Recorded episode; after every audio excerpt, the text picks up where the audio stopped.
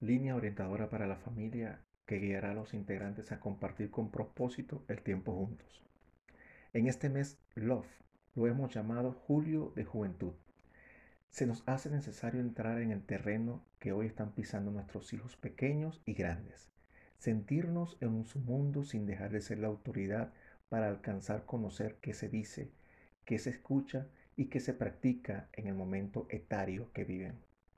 Queremos animarles a que se atrevan a pisar el mismo suelo que sus hijos, investigando en qué andan, qué miran, y desde la autoridad que el Señor les ha otorgado sobre ellos, edúquenlos y críenlos en Él. Efesios 6:4 nos dice, y ustedes, padres, no hagan enojar a sus hijos, sino críenlos según la disciplina e instrucción del Señor. La gran pregunta sería, ¿Cómo hago esto? Déjame darte tres palabras que son aptitudes que Dios nos ha provisto a todo ser humano y que al aplicarlas con la actitud correcta tendremos como efecto una nueva o mejor relación con nuestros hijos. Estas palabras son, primero, presencia.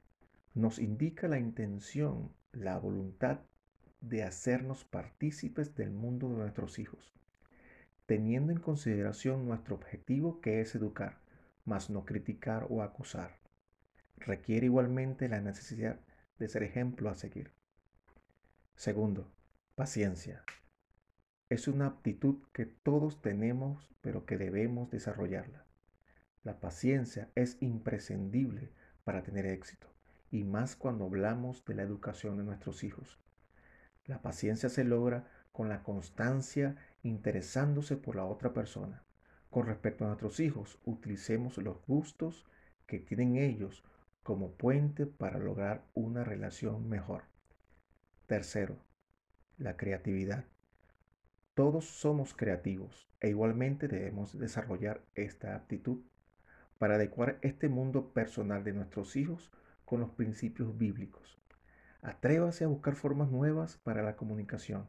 Invente, innove, utilice los posibles problemas a su favor para enmarcar a tus hijos en los principios bíblicos.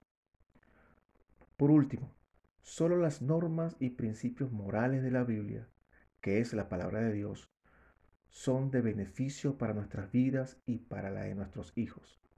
El mismo Dios nos trata como a hijos.